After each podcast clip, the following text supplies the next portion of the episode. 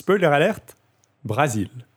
Dans un monde kafkaïen quelque peu onirique, un fonctionnaire part à la recherche de l'amour. Pour trouver sa dulcinée, il brave le système, mais n'aboutit qu'à la mort de sa promise. Du coup, il se réfugiera dans ses rêves.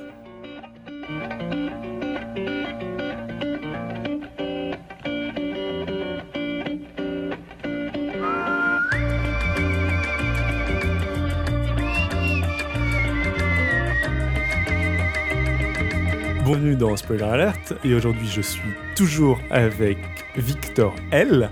Bonjour. Euh, Victor K est toujours au loin cette fois-ci, on n'a même pas de, de speech d'intro, les, les bonnes vieilles habitudes se perdent. Ce podcast part en dégénérescence totale. Tout à fait. Et nous allons vous parler pourtant de, de Brésil, qui est euh, un très bon film de Terry, Gilliam. Oui, mes introductions ne sont pas neutres du tout. Terry Gilliam, un réalisateur dont nous aurons l'occasion de reparler au moins pour euh, L'Armée des Douze Singes. Avec, euh, c'est un film avec Jonathan Price, Robert De Niro, euh, Kim Grest. Le film date de 1985. Il est librement inspiré, très librement inspiré de 1984 de George Orwell. C'est bourré de scènes un petit peu what the fuck, mais c'est aussi un très beau film. Euh, sans doute, pour moi, le meilleur Le qu'on ait critiqué jusque-là. Non, pas, pas pour moi, mais bon, c'est tout à fait. ouais, tu, préfères les oiseaux Je préfère les ouais. oiseaux, ouais. Ouais, mais euh, bon, euh, moi je suis, En tout cas, moins... en tout cas, c'est pour moi le meilleur de Gilliam.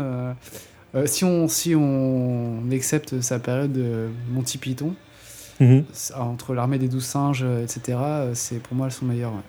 Oui, euh, je préfère nettement Brésil à, à l'armée des douze singes. Donc Terry Gilliam a construit un univers qui a une forte personnalité, sans doute euh, une personnalité euh, comparable en intensité à celle des euh, premiers films de Burton, par exemple. Enfin, je sais pas si tu vas être d'accord, Euh. pas forcément le même type, mais euh, aussi marqué. euh, Bah, en tout cas, il a une idée qu'on retrouve dans la plupart de ses autres films, ouais. peut-être moins dans l'armée des douze singes, mais euh, il y, a- il y a un univers euh, onirique très particulier. quoi. C'est vraiment un réalisateur qui a une patte spéciale, comme Burton a, a sa patte, Mhm. et donc voilà, Brésil euh, fait partie de ses films. Donc le personnage central du film, euh, euh, Sam dont Murray. oui Sam Murray qui est joué par Jonathan Price, je crois. Tu peux en dire, attends. je t'avais noté, Euh, joue un, un membre de l'administration. Sa mère euh, est quelqu'un de relativement haut placé, de relativement connu, donc il va avoir euh, un certain nombre de pistons qui vont le- lui permettre de, de passer d'un service à un autre, d'aller dans le, le bureau de l'information, euh, le ministère de l'information, un truc du- du, aux, ar- aux archives et passe à l'information. À- l'information. Il y a euh, la fille de ses rêves, au départ euh, une apparition complètement onirique qui se balade dans le ciel, dans une espèce de cage, tirée par des... Pas forcément des enfants, mais des... D'un truc un peu bi- bizarres avec des peu, masses de bébés euh, déformés. Enfin, des, des personnages de rêve, quoi, on va dire. Ouais. Et euh, qui va se retrouver à être euh, bah, une La thématique de la, entre parenthèses, l'objet cage, ça fait vraiment partie de, de, de l'univers de Gilliam. Euh, dans, dans beaucoup de ses films, on voit des personnages qui sont enfermés dans des cages et qui doivent euh, s'en échapper. Enfin bref, c'est une aparté euh, D'accord, totalement inutile. Non, non, mais intéressant, je ne savais pas. Donc, au bout d'un moment, on va la rencontrer, elle, plus seulement dans les, dans les rêves du héros, et euh, donc enfin, toute sa quête va à partir du moment où, où il voit ce personnage qui hantait ses rêves devant lui, il va vouloir à tout prix la retrouver, Forcément. et il va se lancer dans une quête où finalement, euh, peut-être lui causer pas mal de mal. On peut dire ça comme ça vu qu'elle meurt. Voilà. Et bon, c'est- pas forcément tout à fait clair, mais, mais finalement, elle avait l'air d'avoir une vie euh, Relativement simple et, et rangée euh, ouais, avant qu'il débarque. camionneuse, mais bon. Oui, euh, camionneuse postière, en fait, vu que euh, euh, elle délivrait des colis dans son espèce de gros. euh, Ouais, c'est ça. Des- truc, non, euh, des maisons, des maisons. des Et maisons, colis, mais- C'est le pot de vin, c'est ce qu'elle dit à un moment. C'est le pot de vin pour les fonctionnaires parce que, enfin voilà, quoi, c'est l'administration, il y a des pots de vin et tout. L'autre personnage, peut-être le plus notable, ça va être le personnage joué par Robert De Niro, euh, le, le réparateur. Finalement, il, il apparaît pas tant que ça, mais c'est quand même. euh, on ne peut pas ne pas le remarquer. Oui, bah, il est complètement fantasque. Donc on va peut-être parler à peu après de, l'atmosphère du film qui est un peu entre euh, moments très sérieux et moments euh, beaucoup plus second degré. Mais le Robert De Niro représente vraiment le second, degré. C'est un, réparateur clandestin qui, euh, qui s'infiltre pour... pour réparer leur, leur climatisation. voilà, qui qui a arrêté de travailler pour l'administration centrale parce qu'il y avait tellement de formulaires à remplir que euh, c'était insupportable. Il euh, faut peut-être dire quelques mots sur, euh, sur l'univers, donc qui est, qui est vraiment très kafkaïen, c'est-à-dire que ce qu'on voit le plus, c'est une administration. Le monde et le scénario et, sont portés par, par l'absurde et l'irrationalité. D'ailleurs, dans, dans, ce genre de scénario, je trouve qu'il y a, il y a deux façons d'aborder le, du monde. Mhm. C'est soit de de proposer une administration ou, euh, ou quelque chose qui, qui, écrase les personnages qui soit complètement rationnel, soit de prendre le personnage principal et de, le faire euh, irrationnellement. Mhm. Et de toute façon, il y a toujours un peu des deux parce que tu peux pas réagir euh, contre une administration rationnelle de façon rationnelle. Tout à fait, tout à fait rationnelle. Mais je trouve quand même que, c'est mon avis subjectif et personnel, que le fait de, de mettre trop d'irrationalité du personnage principal, non seulement c'est un peu facile, je trouve qu'il n'y a pas de construction euh, plus élaborée, plus fouillée d'un truc qui, qui, soit une grosse machine, quoi. Et euh, le deuxième problème, à mon avis, c'est que euh, du coup, le, spectateur, il s'identifie plus du tout au personnage, quoi. Il dit, mais le personnage, enfin, il fait des trucs que je ferais pas, moi, dans, ces, dans cette situation. en, même temps, il, enfin, mais, mais là, du coup, dans, Brésil, dans Brésil, je trouve justement que euh, Giam arrive à. D'ailleurs, on dit Gilliam, euh, il me semble. Gilliam, désolé. En anglais, c'est moi qui dis tout le temps Gilliam. Enfin bref. Euh, je trouve qu'il arrive bien à, bien doser et à, il arrive à ce que euh, Sam Laurie soit relativement. réagisse relativement rationnellement la plupart du temps à l'irrationalité qui l'entoure, quoi. Bah, je, oui, je, je, suis, je suis assez d'accord, même si de temps en temps, il va, il va très très loin. De temps en temps, c'est. Mais il est quand même dans un contexte où le moment euh, finalement où il agit de, de, la manière la plus stupide, euh, c'est dans la, cette poursuite en camion, euh, oui, où il, force le barrage. Il force. Je comprends pas pourquoi. voilà. Ça, les fout dans la dans, la mouise. Oui, c'est ça finalement qui les a sans doute tués et la course poursuite qui s'en est suivie, qui les a sans doute tués à la fin parce que le c'est pas tout à fait clair au niveau de cette administration, ce, ce, monde qui peut être comparé à des dystopies type 1984, etc. C'est pas, enfin, de pour moi, on n'est pas vraiment, enfin, on sait pas vraiment si on est dans une dictature, qu'on soit dans bah, un monde complètement totalitaire. C'est pas vraiment une dictature Enfin, ouais, c'est plus un gouvernement où l'administration a pris tellement d'ampleur que ça amène des, des, choses aberrantes euh, par le fait de la, de la bureaucratie euh, en elle-même, quoi. Mm. C'est peut-être plus une que d'une dictature. Euh, quelconque, ouais. Ça, pourrait finalement, enfin, on, pourrait tout à fait voir ça comme un prolongement de nos, nos démocraties modernes. D'ailleurs, il me semble que Guillaume, c'est ça. Mhm. Il me semble qu'il avait dit que 1984, c'était un film sur l'époque où Orwell l'a écrit, mhm. et que son film à lui, c'était un film sur, 1984, mais euh, la période historique. C'est pas du tout. C'est vraiment un, film qui est ancré dans, son monde, euh, dans le monde réel enfin qui est part du monde réel quoi. C'est hmm. pas du tout, euh, tout, à, fait ouais. Il, explique qu'on construit une dystopie en fait un, futur alternatif négatif par rapport à ce que par rapport à notre présent et que 1984 euh, n'a pas du tout été écrit en 1984 donc euh, n'a pas grand chose à voir et je suis assez d'accord avec le monde de, de, 1984 on en parlait tout à l'heure un petit peu en off mais on est tous les deux un peu plus le meilleur des mondes que, que 1984 de toute façon. Mais c'est un petit peu un hors sujet c'est une autre histoire on aura sans doute l'occasion de vous en parler une autre fois. Euh, donc oui, euh, il y a quelques moments comme ça, donc, dont cette course-poursuite en, camion dans la ville. Où, euh, J'ai pas trop aimé cette scène, j'avoue qu'elle est un peu longue. Elle est un peu, Ouais, où ils vont tuer des gens finalement. Mais en même temps, euh, même si c'est le, le, moment qui est, euh, qui est too much, euh, Gilliam instaure un doute qu'on partage quand même avec le personnage principal pendant cette scène. C'est-à-dire qu'on a aussi véritablement l'impression, a posteriori, on ne sait pas vraiment pourquoi ce barrage était là, il était peut-être pas du tout là pour eux, mais quand on voit ce barrage, le premier réflexe qu'on a, c'est aussi de se dire euh, putain euh, ils vont se faire euh, coincer. Euh, quand il y a ce colis pe- pendant toute cette scène, l'héroïne trimballe un colis et on sait qu'il y a des terroristes partout dans ce monde ré- très très régulièrement. Il y a, il y a des explosions.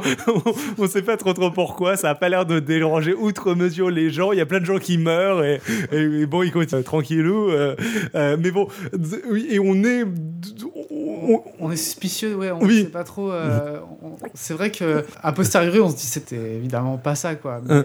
mais c'est vrai que sur le coup, bon, on peut se dire euh, effectivement que le personnage, il est pas tout à fait irrationnel à oui ce moment-là. Euh, oui, c'est-à-dire qu'on on, on pense aussi un petit peu que c'est une terroriste et du Ouais. coup, lui, il fait ça pour la sauver. En fait, c'était qu'il fait une énorme, euh, il fait une énorme connerie qui est complètement disproportionnée et, et qui était, enfin, pas du tout rationnelle, même si la fille était euh, effectivement une terroriste avec une bombe.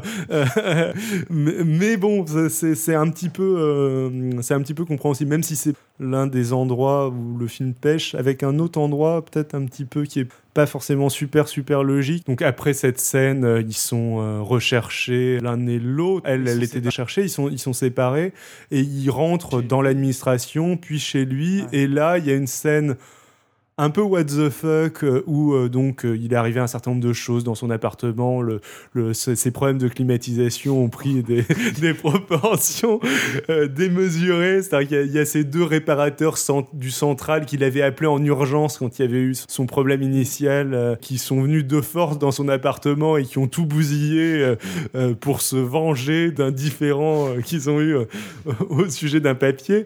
Robert De Niro euh, le Le plombier le, le- le plombier Superman euh, revient le, le- revient par hasard et le débarrasse enfin pas, pas le débarrasse véritablement vu qu'il les laisse dans l'appartement mais le, le venge de ces euh, plombiers maléfiques en, en inversant le conduit d'aération et le conduit d'évacuation des sanitaires et Ah en, oui, voilà. Et en- donc, et donc, euh, la- à ce moment-là, la fille arrive tout à fait et alors qu'ils se sont quittés, euh, ils étaient plutôt euh, pas très copains. voilà Elle arrive et elle dit euh, Oh, je t'aime, machin, machin. Donc, ce, ce passage-là, j'ai pas trop compris le retournement de. On a vu une petite tension où au début elle l'aimait pas du tout et puis au, au- au bout d'un moment elle finissait par l'accepter etc. Mais bon ils Pas sont au point de. pas, pas au point de lui sauter dans les bras et puis en plus il s'était quitté un peu sur euh, il avait fait plein de conneries et elle avait pas mal de raisons de lui en vouloir alors que là on dirait que c'est tout oublié donc on c'est cette petite incohérence Ouais. euh, scénaristique. petit mais bon c'est c'est vraiment les euh, les, les deux faiblesses, euh, légères Ouais, faiblesses du ouais, film, et en même temps, on est quand même dans un univers qui est pas complètement euh, cohérent, enfin qui est, qui est un peu loufoque. Comme on était dans un moment un peu what the fuck, on perd, on prête pas forcément hyper attention au fait que- qu'elle débarque d'une manière complètement incohérente, dans le sens où Robert De Niro aussi euh, débarquait de manière complètement incohérente, mais là c'est pas grave, c'était le, c'était le propre du personnage.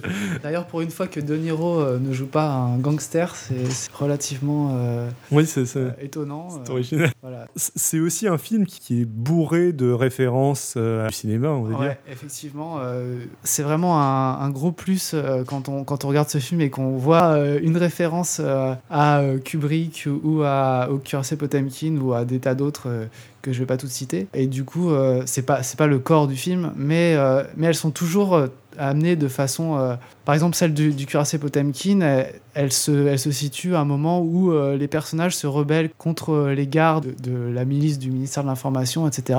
Et donc ça fait tout à fait écho à la révolution euh, bolchevique ou à ce qui s'est passé dans le film d'Eisenstein, le cuirassé Potemkin.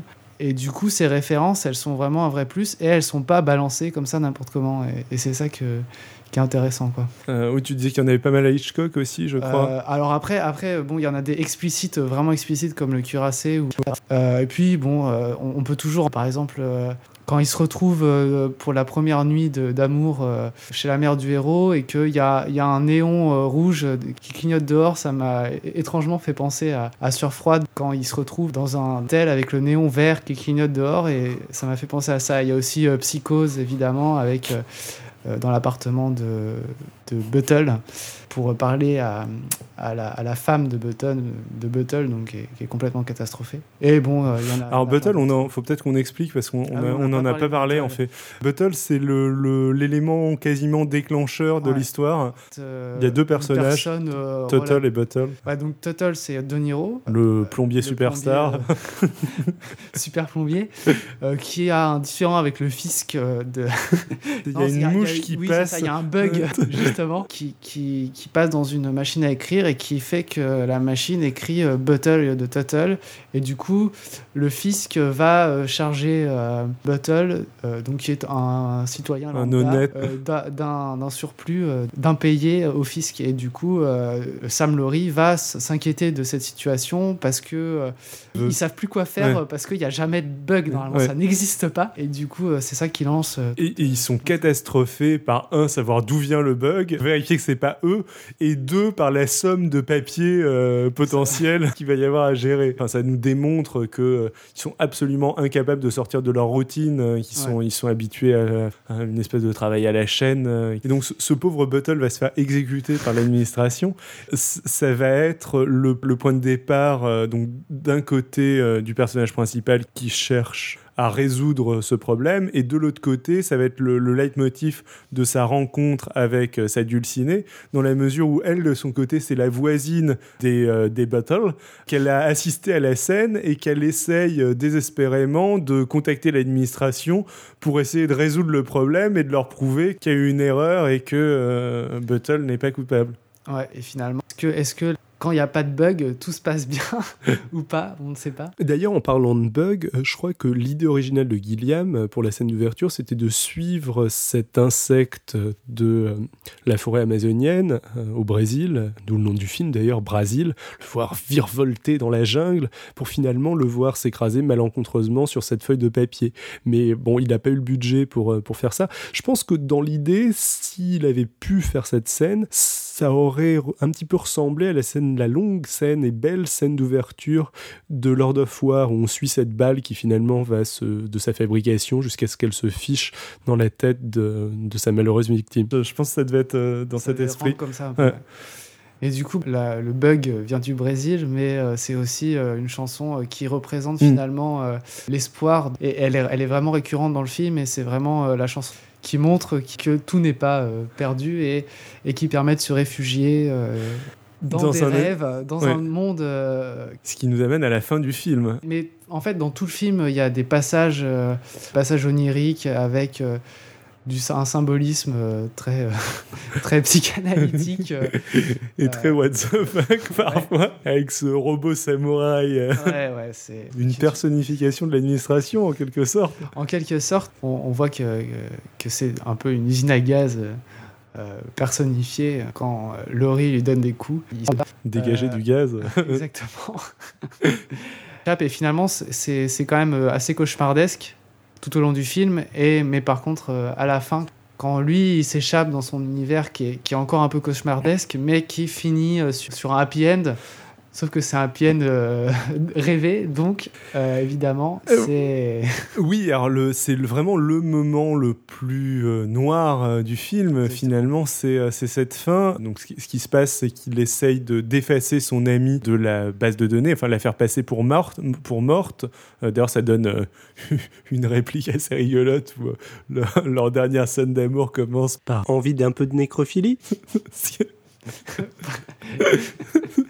Effectivement. Final, on va dire, comme, comme, réplique euh, dans le contexte.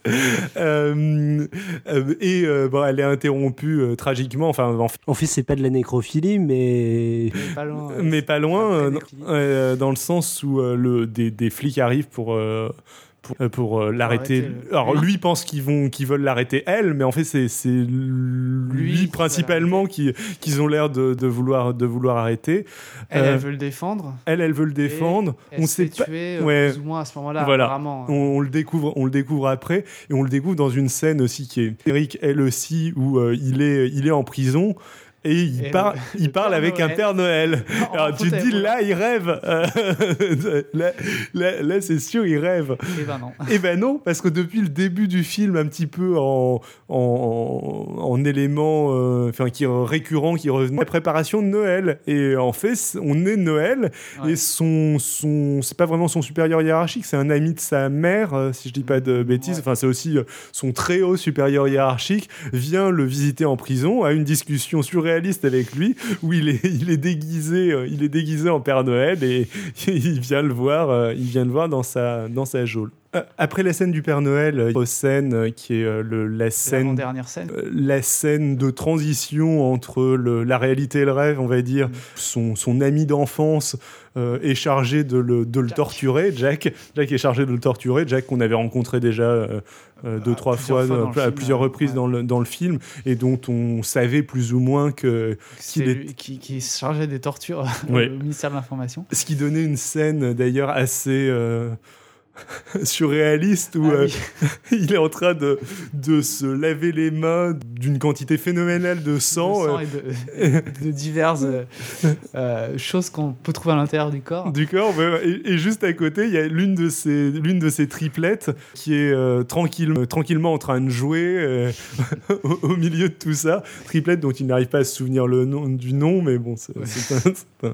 un, un- problème. un autre. Juste avant aussi d'ailleurs, est assez oui où la dacty, enfin la Oui, la scène euh, avec la dactylo, oui. qui note euh, tous les- tous les cris de souffrance de. Voilà, et qui, qui prend en note euh, l'in- l'interrogatoire et oh, ah, arg, ah, ah. Donc voilà, c'est des scènes euh, assez surréalistes qu'on peut trouver euh, dans Brésil. Ah et oui. du coup, euh, ce, ce tortionnaire euh, se, se trouve être l'ami de Sam Laurie et également son tortionnaire à la fin dans la dernière scène. Dans la dernière scène. Et là, suite à ça, on voit euh, Happy End. euh, Robert De Niro arrive avec une, euh, une équipe de, euh, De sauveteurs, de, de para... de comment un groupe de terroristes entre guillemets Ouais, qui sautent en rappel euh, de- du haut de cette salle de torture qui est monumentalement haute et sans plafond, si, si je dis pas de, si je dis pas de bêtises. Ça ressemble un peu à la prison de, de Batman, entre parenthèses. oui, tout à, tout à fait. Donc Ouais. ils arrivent, ils sauvent Sam, et donc on a cette scène inspirée du, du film du cuirassé Potemkin. Euh, il, il fuit la prison, il retrouve sa dulcine, tous les deux euh, dans un. Il retrouve sa du... Oui, il Ah retrouve oui, sa oui, dulcinée. retrouve sa- oui. ouais, c'est le bordel cette scène. Euh, il retrouve sa dulcinée qui finalement n'est pas morte. Il s'enfuit dans son camion euh, gigantesque euh, avec Ouais, une ça. petite maison qui trimballe derrière et finalement ils posent leur petite maison loin de la ville, à la campagne, le gros camion à côté et ils vécurent heureux et eurent beaucoup d'enfants. Seulement, c'était ben. un rêve. Et en fait, on, se retrouve dans la salle d'interrogatoire euh, avec euh, euh, Jack qui, qui donc dit à son supérieur il, il pourra, il parlera pas, il est, il est dans un autre monde, il, rêve, etc. Donc finalement, apparemment, le Gilliam a eu du, mal à, faire passer cette scène parce que c'était vraiment trop noir. Les producteurs voulaient fortement que la, que la scène finale soit une des scènes de l'évasion où De Niro, Tuttle et, et Sam Laurie, Jonathan Price font sauter euh, le ministère de l'Information euh, de manière euh, complètement Surréaliste et illogique. et pour faire pour dire c'est un happy end tout, tout finit bien et mais Guillaume c'était vraiment ce qu'il voulait faire c'était se- s'est échappé dans les rêves ce qui finalement euh, correspond tout à À l'esprit du ouais. du film et à, son univers en général euh, le rêve comme échappatoire et comme euh, comme monde parallèle euh. finalement ça s'inscrit ce- cette histoire de rêve qui serait qui serait vraiment une évasion par rapport à la réalité ça, ça s'inscrit totalement dans, dans l'univers de Gilliam, de Gilliam, que ce soit dans les films genre euh, Baron de Mu- Munchausen. Tu les as pas vus, toi? Non, je les ai pas vus, mais c'est pas grave. Genre tu- euh, Baron de Munchausen euh, ou, ou l'Imaginarium du docteur Parnassus. Oui, oui, j'avais envie de le voir, l'imaginarium. bah, les, parties dans l'Imaginarium, qui est un peu hein, de l'autre côté du miroir d'Alice, ressemblent vraiment énormément aux parties oniriques de Brésil. Et t'as vraiment un, une vision du rêve comme, euh, comme une évasion par rapport au monde un- réel, etc. etc. tout, tout à fait. Je pense qu'on a, on a à peu près fait le tour. La fin est très triste euh, par rapport au, re- au reste du film, même si bon, il y, a- il y a quand même cette sortie. Enfin, elle est, elle est pas non plus complètement fermée. C'est, pas 1984. euh, C'est, pas euh, tout le monde meurt et euh, personne pourra jamais, jamais s'en sortir. D'ailleurs, j'ai du coup revu Brésil pour, pour le po- podcast. Et dans mon souvenir, euh, il, il- il mourait en fait. Oui, moi, moi aussi. Et finalement, en fait, il meurt pas à la fin. Euh, Il- je- je- je- je- ma- mon souvenir était que ça se terminait sur son exécution, enfin son peloton d'exécution, et, et non, absolument pas. euh, il, est, il est toujours vivant à la fin. Dans mon souvenir, ça se terminait sur, euh, Mais parce- sur la torture qui finit par le tuer. Quoi. C'est parce que ouais, la fin est tellement triste euh, par rapport à l'espoir qu'on a à la première Ouais. vision. Parce qu'on espère quand même vaguement que euh, sa copine n'est pas morte, que. Qui a une évasion euh, totalement improbable. euh, qui, qui va, on, on l'espère ce, ce monde, ce monde rêvé. Puis il y a- y, cette scène qui est pas tout à fait claire, la scène du Père Noël. En fait, il lui annonce que que son sa, sa dulcinée est morte en lui disant oui, elle a tenté de se défendre lors de l'arrestation et de te protéger quoi, Mm. Euh, et elle s'est fait tuer. Et là, il lui dit non non, c'est pas possible. Ça c'est la fausse mort que j'ai rajoutée pour la sauver.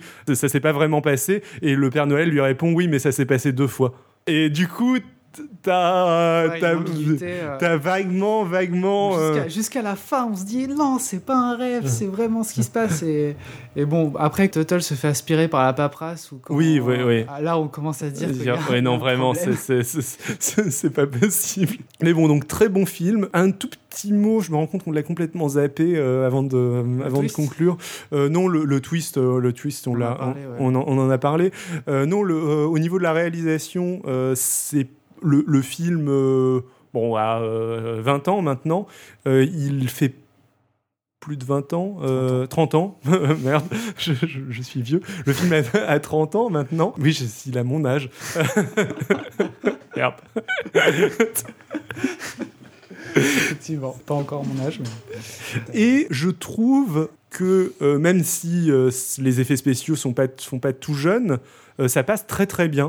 Bah, par rapport à, à- encore, tu l'as pas vu, donc tu vas pas pouvoir comparer, mais par rapport à Bandy Bandy, qui est un autre film de, de, De Gillian Gilliam, qu'il a réalisé juste avant Brésil. En fait, Bandy Bandy, Brésil et Munchausen sont vraiment des films euh, hyper oniriques. Et, euh, dans Bandy Bandy, les, effets spéciaux ont pour le coup euh, vraiment mal vieilli. Genre comme Star Wars par exemple, les, les, les effets spéciaux des combats au sabre laser euh, de Star Wars au ralenti là, dans, dans la trilogie euh, la plus ancienne. Euh, bah là, c'est comme ça en dix fois pire. Et du coup, dans Brésil, qui a sûrement eu un budget un peu plus important, je, je sais pas euh, exactement, mais les effets spéciaux sont, sont quand même relativement. euh, Oui, c'est- correct. enfin, pas. Euh, Certains éléments des rêves, euh, justement, où euh, quand ils volent en ange, font, font un, un chouïa carton-pâte, mais c'est un carton-pâte qui est pas Ah, gênant. pas- c'est pas- parce que justement, c'est dans un rêve, donc euh, c'est euh, oui, pour, ça, ouais. ça passe très bien. On sent à la fois que le film est euh, à un certain âge, mais en même temps, c'est c'est pas du Enfin, tout un certain gênant. âge, c'est c'est 30 ans. Oui, 30 ans, c'est pas oui. Enfin, c'est. C'est pas un film muet euh, Oui. en noir et blanc, quoi. Mais bon, c'est vrai que euh, Je, je sais que c'est sur ta to-do list. c'est la- c'est la- c'est- c'est pas encore les effets spéciaux numériques, c'est des vraies explosions, etc. Mais d'ailleurs, moi, je, je préfère les vraies explosions à l'ancienne, euh, type euh, Die Hard, avec des, des vrais explosifs et tout, que les explosions numériques euh, des, des films d'action actuels. Enfin, ça, c'est tout à fait personnel. Je comprends qu'on puisse préférer euh, le numérique parce que ça permet de rendre Je suis pas forcément de- d'avis sur le sujet. mais bon, Ouais. ça- tout, tout est rien n'est rien n'est acheté au préalable à jeter au préalable au niveau de la réalisation après bah, comme on l'a dit il y a beaucoup de références qui qui font que, euh, que, que c'est très agréable à suivre. Puis c'est assez, assez virtuose le- la façon de présenter le, cet univers qui est, qui est pas totalement euh, de la science-fiction, mais qui est quand même dystopique. Il faut, il faut quand même présenter ça. euh, et je trouve que c'est. ouais, Et je pense que de- inconditionnellement, on le recommande l'un et l'autre. Ouais. Je suis, encore un chouïa plus enthousiaste que toi pour le coup, mais, euh, mais ça- Oui. c'est indiscutablement un très, un très bon film. Et en plus, il n'y a pas vraiment de temps mort, euh, il y a des scènes qui sont légères, euh, d'autres qui sont plus Ah. sérieuses. Enfin bon, je pense que c'est aussi assez accessible. Donc, euh, tout à fait. regardez-le. sur ce, comme d'habitude, je crois qu'on ne peut pas te retrouver sur Internet. Exactement. je crois qu'on commence à comprendre? Donc, si jamais vous voulez euh, entrer en communication avec, euh, avec Victor L, euh, vous pouvez lui laisser un message sur, dans les commentaires du site de l'émission www.spoiler-alerte.fr. Toi, on peut également te retrouver sur Twitter. Tout à fait. Donc, at Xilrian, X-I-L-R-I-A-N. Et puis, n'oubliez pas non plus de, de nous noter sur iTunes. Ça nous fait un grand plaisir. Ça nous motive à, à continuer. Et d'ailleurs, n'oubliez pas de faire connaître le podcast autour de vous. Mais surtout, non, n'en racontez pas la fin. Chut, chut, chut. Onirique Non, du. Quand tu t'échappes De l'évasion de l'évasion. Merci.